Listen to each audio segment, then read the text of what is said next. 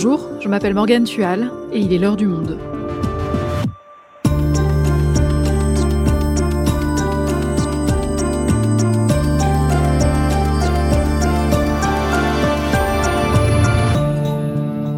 Aujourd'hui, comment l'Assemblée nationale peut-elle sortir de l'impasse? Depuis les élections législatives de juin, Emmanuel Macron ne dispose plus de la majorité absolue pour faire appliquer son programme. Le président promettait alors une nouvelle méthode. Mais quatre mois plus tard, la première ministre Elisabeth Borne a déjà recouru à quatre reprises à l'article 49.3 qui permet au gouvernement de faire passer un projet de loi sans le vote de l'Assemblée nationale. Entre motion de censure et débat houleux, le dialogue semble impossible et la menace d'une dissolution plane toujours. Jérémy Lamotte suit l'Assemblée nationale et le Sénat pour Le Monde. Mathieu Goard couvre le gouvernement. Il nous explique. Assemblée nationale, comment sortir de l'impasse? Un épisode produit par Marion Botorel. Réalisation Amandine Robillard.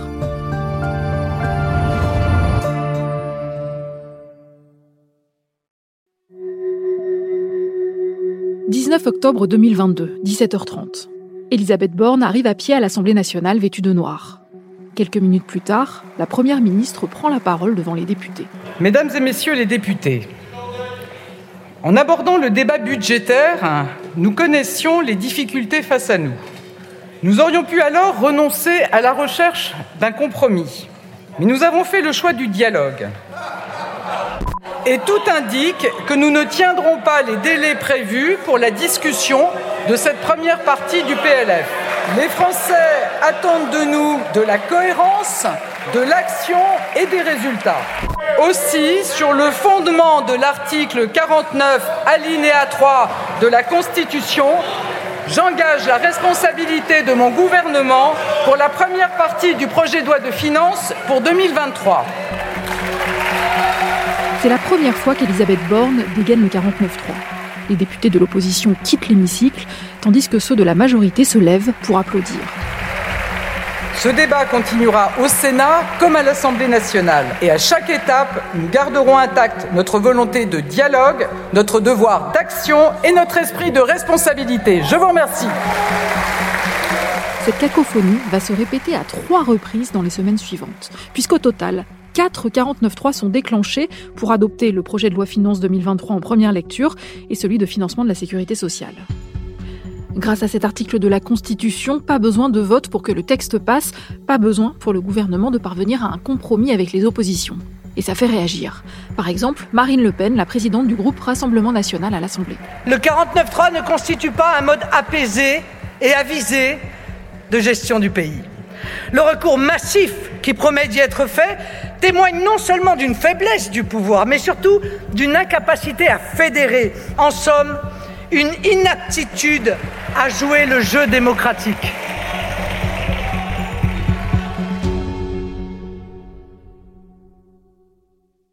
Mathieu, Jérémy, on vient d'entendre l'ambiance très tendue en ce moment à l'Assemblée nationale, ça paraît presque ingérable, et c'est ce que tout le monde craignait après le second tour des législatives, parce que, pour rappel, en juin 2022, les macronistes n'obtiennent que 245 sièges sur un total de 577, ce n'est donc qu'une majorité relative à l'Assemblée.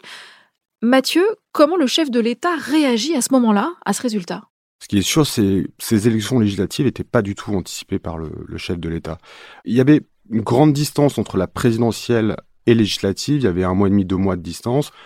Plusieurs de ses proches l'avaient alerté sur le fait que l'effet de souffle de la présidentielle pouvait retomber, mais lui vivait aussi dans euh, le souvenir de 2017 où tout le monde lui avait dit euh, qu'il était un nouveau venu dans la politique, que ça serait très compliqué d'avoir une majorité absolue. Résultat, en 2017, il a eu une très large majorité. Donc lui pensait euh, avoir une majorité confortable à l'Assemblée en juin, et il sort avec une, une majorité relative.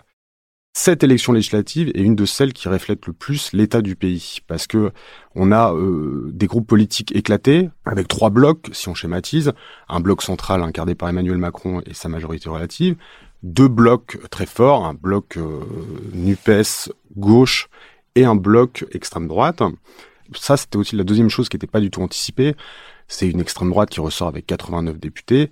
Donc voilà, comment faire avec cette assemblée, mais qui reflète aussi un pays très euh, tendu, très en opposition les uns avec les autres, et puis une élection sur une forte abstention où finalement les Français disent on ne peut pas donner le pouvoir, tous les pouvoirs à l'Élysée et à Matignon. Mais cette nouvelle Assemblée nationale qui est donc, tu le disais, plus représentative des Français, ça peut aussi être perçu comme une occasion de sortir enfin des oppositions politiques habituelles.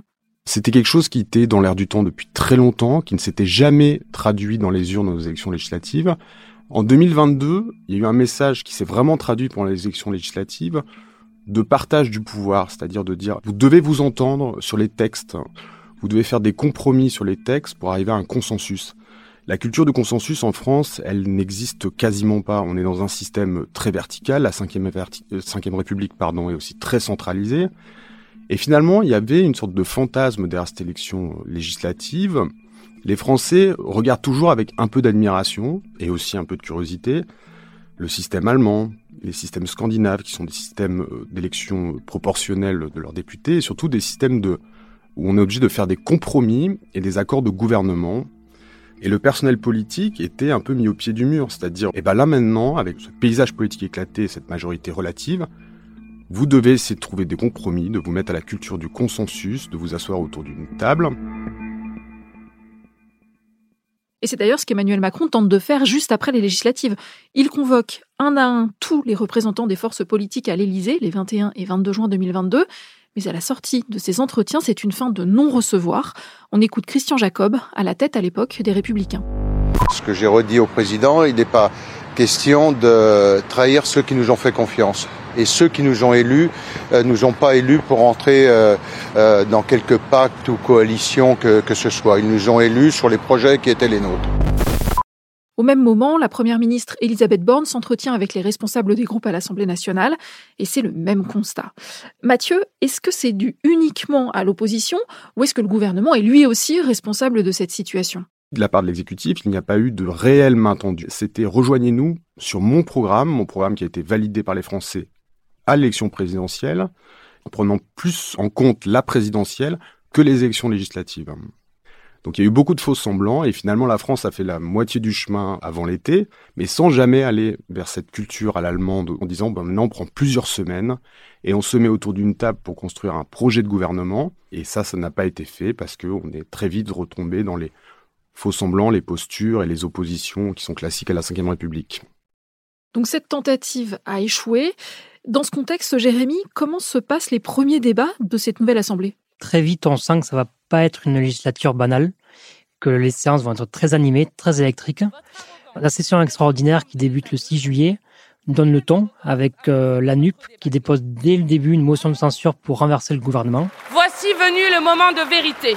Cette motion de défiance tiendra lieu de clarification politique. Puisque vous n'avez rien changé sur le fond, ce vote permettra de distinguer ceux qui souhaitent servir de béquille à ce pouvoir de ceux qui portent une réelle alternative pour le pays. Donc déjà, les, euh, l'ANUP et le veulent se montrer un premier opposant. Direct, elles veulent montrer que l'alternative, c'est elle. Alors il y a eu dès le départ un projet de loi sur le Covid.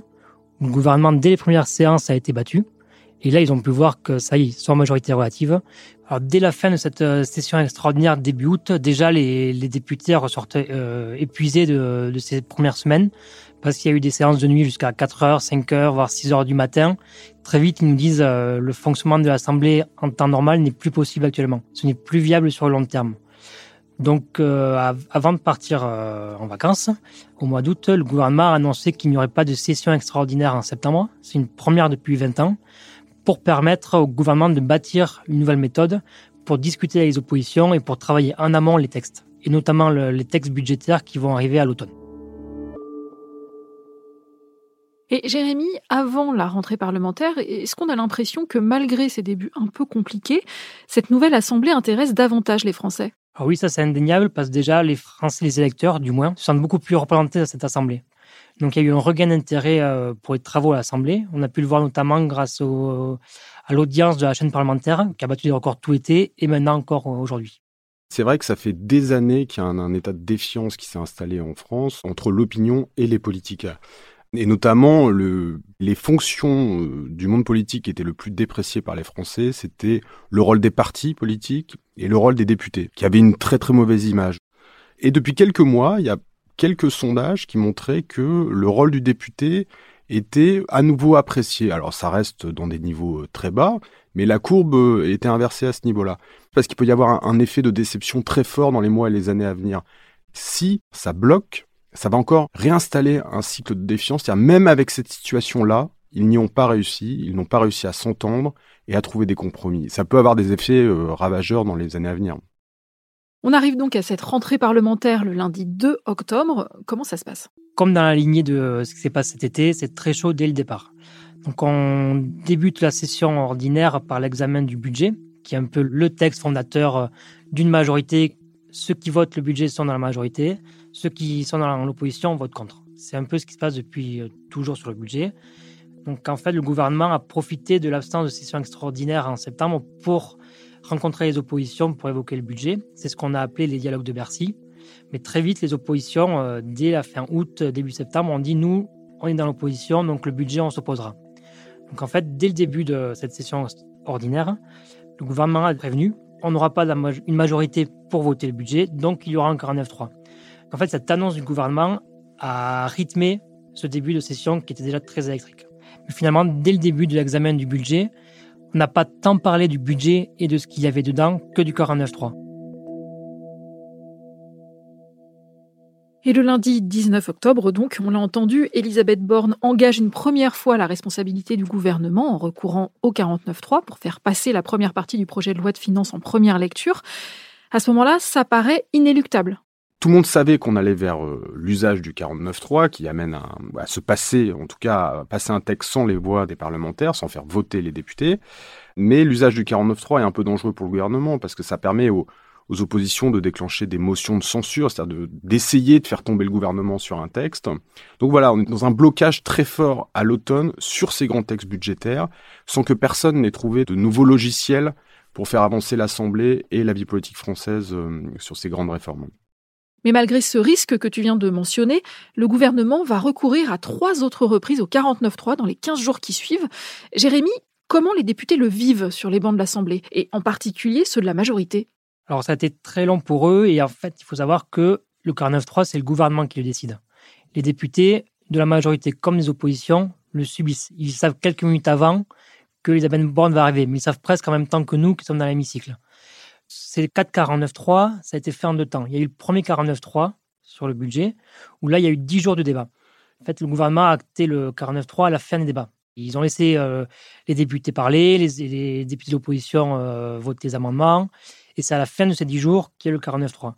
Mais ces 10 jours ont épuisé les députés de la majorité, qui se sont dit, en fait, à quoi bon? À quoi bon faire des séances de nuit? À quoi bon siéger tout le temps? Donc, ils ont fait passer le message au gouvernement pour dire, pour les prochains 49.3, il faut aller plus vite. C'est ce qui s'est passé ensuite sur les trois autres, où là, dès les premiers jours de débat, Elisabeth Borne est arrivée pour enclencher euh, les deuxième, troisième et quatrième 49-3. Et à chaque fois que Elisabeth Borne est arrivée dans l'hémicycle pour euh, enclencher le 49-3 et engager la responsabilité de son gouvernement, à chaque fois on a eu même euh, scénographie. Aussi, sur le fondement de l'article 49 alinéa 3 de la Constitution, j'engage la responsabilité de mon gouvernement. Chaque fois les députés de la NUP Dès qu'ils voient y arriver Elisabeth Borne et qu'ils commencent à parler, ils vidaient l'hémicycle pour aller devant les journalistes dans ce qu'on appelle la salle des quatre colonnes, où là, ils dénonçaient un déni de démocratie, un passage en force et le fait que les débats étaient interrompus de manière brutale par l'exécutif. Et le Rassemblement national, pareil. D'ailleurs, ce sont les deux groupes, le RN et la NUP, à déposer des motions de censure ensuite pour renverser le gouvernement, mais ça n'a pas fonctionné jusqu'ici.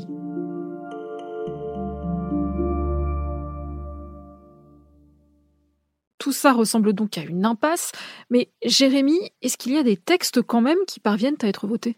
Oui, il faut dire que les textes budgétaires euh, sont une exception pour l'instant, où là le gouvernement a dû utiliser le 49.3 comme on l'a vu. Mais jusqu'ici, tous les textes déposés par le gouvernement au Parlement ont été adoptés, avec une particularité, c'est grâce aux voix des républicains qui disposent de 62 députés et qui sont finalement la force pivot de cette Assemblée c'est avec eux que peut se jouer euh, des majorités avec euh, le, gouvernement. Mais si ces textes sont passés, finalement, tout se joue souvent à deux ou trois voix près. Donc il y a une grosse pression mise sur les députés de la, coalition présidentielle d'être présents tout le temps, tout le temps en hémicycle. Chaque début de semaine, ils doivent remplir un sondage fait par le groupe où ils doivent justifier de leur présence ou non dans l'hémicycle. Et s'ils ne peuvent pas être présents dans l'hémicycle les prochains jours, ils doivent dire est-ce qu'ils sont en réunion à l'Assemblée, est-ce qu'ils sont en réunion en circonscription, est-ce qu'ils ont un déplacement? Est-ce qu'ils sont en arrêt maladie? Dans ce cas-là, il faut produire des justificatifs.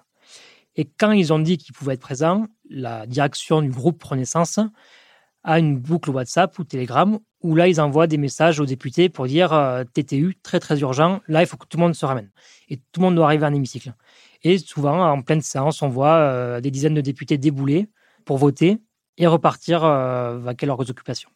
Ok, mais malgré ces textes qui finissent par passer, est-ce que le gouvernement envisage de recourir de nouveau au 49.3, par exemple pour adopter ses prochaines grandes réformes? Il préférait ne pas avoir utilisé le 49.3 encore de nombreuses fois, euh, et de toute façon, ils ne peuvent pas l'utiliser de nombreuses fois, puisque sur les textes budgétaires, depuis la réforme constitutionnelle de 2008, ils peuvent l'utiliser autant de fois qu'ils veulent, mais sur les autres textes, ils peuvent l'utiliser qu'une seule fois par session parlementaire.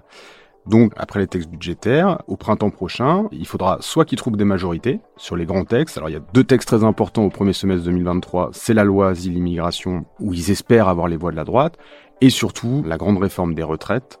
Ils ne pourront utiliser le 49.3 s'ils en ont besoin que sur un seul de ces deux textes. Donc il faudra trouver des majorités et faire des compromis.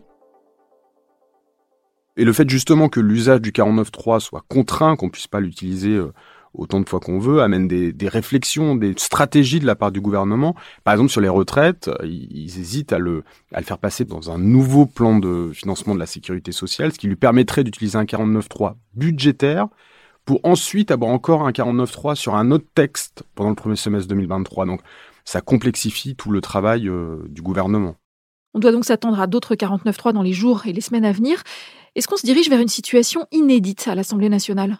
Alors non, on semble le redécouvrir à chaque fois, mais non, plusieurs gouvernements ont utilisé euh, à plusieurs reprises le 49.3 dans des situations différentes. Ça peut être le cas euh, avec le gouvernement Valls. Manuel Valls a utilisé à plusieurs reprises le 49.3 pour imposer ses textes au nez à la barbe des frondeurs. Et il y a surtout ce qu'on appelle le champion du 49.3, qui a été euh, Michel Rocard, Premier ministre de François Mitterrand entre 1988 et 1991. Pour la treizième fois au cours de cette session, sauf erreur de ma part, erreur qui à ce niveau-là c'est d'ailleurs fort excusable, me voici amené à venir parmi vous tirer les conséquences de l'absence de majorité absolue au sein de cette Assemblée. Et Michel Rocard a utilisé à 28 reprises le 49.3. Mais à l'époque, Michel Rocard parvenait à trouver des accords, des alliances avec des communistes, avec les centristes, et parvenait à faire passer ces textes. Ce qu'aujourd'hui, euh, Elisabeth Borne euh, n'arrive pas à trouver des alliances euh, solides, à part peut-être avec les républicains. Et justement, alors, est-ce que les républicains qui font office de groupe pivot à l'Assemblée nationale, ils pourraient finir par s'allier avec le gouvernement? C'est l'objectif affiché maintenant par Emmanuel Macron. Le 26 octobre, sur France 2, il a annoncé qu'il souhaitait une alliance avec les républicains. Mais pour les républicains, c'est plus compliqué. Alors déjà, il faut rappeler qu'ils sont en plein congrès. Début décembre, ils vont voter, les militants LR vont voter pour leur président, ce qui va fixer la ligne politique de ce parti. La spécificité des LR, c'est qu'ils sont 62 députés et c'est, beaucoup le disent, 72 individualités. Donc ils se sentent un peu libres de faire ce qu'ils veulent. Donc même si LR euh, et Macron s'allient, ce n'est même pas sûr qu'ils puissent trouver une majorité absolue grâce à ça. Et face à cette impasse, alors qu'il reste quand même quatre ans avant les prochaines législatives, il y a une autre option. C'est Emmanuel Macron lui-même qui l'a mise sur la table dans cette interview accordée à France 2 le 26 octobre dernier. Est-ce que vous confirmez que si une motion de censure était votée, vous prononceriez immédiatement la dissolution? Mais pourquoi voudriez-vous ce soir que je me lie les mains et que je vous dise que je ferai ceci ou cela? Président de la République, le général de Gaulle a eu raison et ceux qui ont bâti cette constitution avec lui, il y a des instruments qui sont dans la main du président de la République. C'en est un. C'en est un. Jérémy Mathieu, est-ce qu'une dissolution, c'est vraiment envisageable? Oui, c'est un des scénarios euh, envisageables. C'est un scénario euh, extrêmement risqué. Bref, en ce moment, il fait planer la dissolution un peu comme une, une sorte de coup près au-dessus du personnel politique pour dire rejoignez-nous, votez certains textes avec nous, et notamment à destination de la droite qui aurait beaucoup, beaucoup à perdre euh, s'il y avait une dissolution il y a aussi eu le, contre-exemple de Jacques Chirac en 1997, qui a annoncé une dissolution surprise et où finalement il s'est fait battre. Et on s'est retrouvé avec une cohabitation avec un gouvernement de gauche dirigé par Lionel Jospin et Jacques Chirac qui était à l'Élysée. Donc là, lancer cette petite musique de la dissolution euh, dès maintenant, c'est aussi pour prévenir l'opinion publique que ça peut arriver. Mais autour de lui, il y a quand même notamment des gens qui lui disent qu'une dissolution, ça serait un pari euh, extrêmement risqué. C'est prendre euh, ces deux risques, l'abstention et une poussée euh, très importante de l'extrême droite. Donc il y a beaucoup de gens autour de lui qui disent de, de ne surtout pas dissoudre l'Assemblée nationale. Merci Mathieu, merci Jérémy. Merci Morgane. Merci.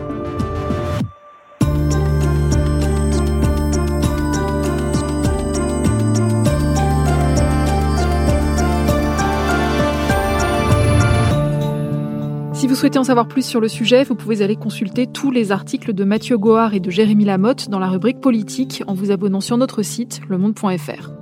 C'est la fin de l'heure du monde, le podcast quotidien d'actualité proposé par le journal Le Monde et Spotify. Pour ne rater aucun épisode, vous pouvez vous abonner gratuitement au podcast sur Spotify ou nous retrouver chaque jour sur le site et l'application lemonde.fr.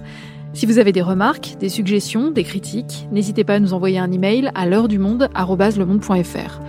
L'heure du monde est publiée tous les matins du lundi au vendredi. On se retrouve donc très vite. À bientôt.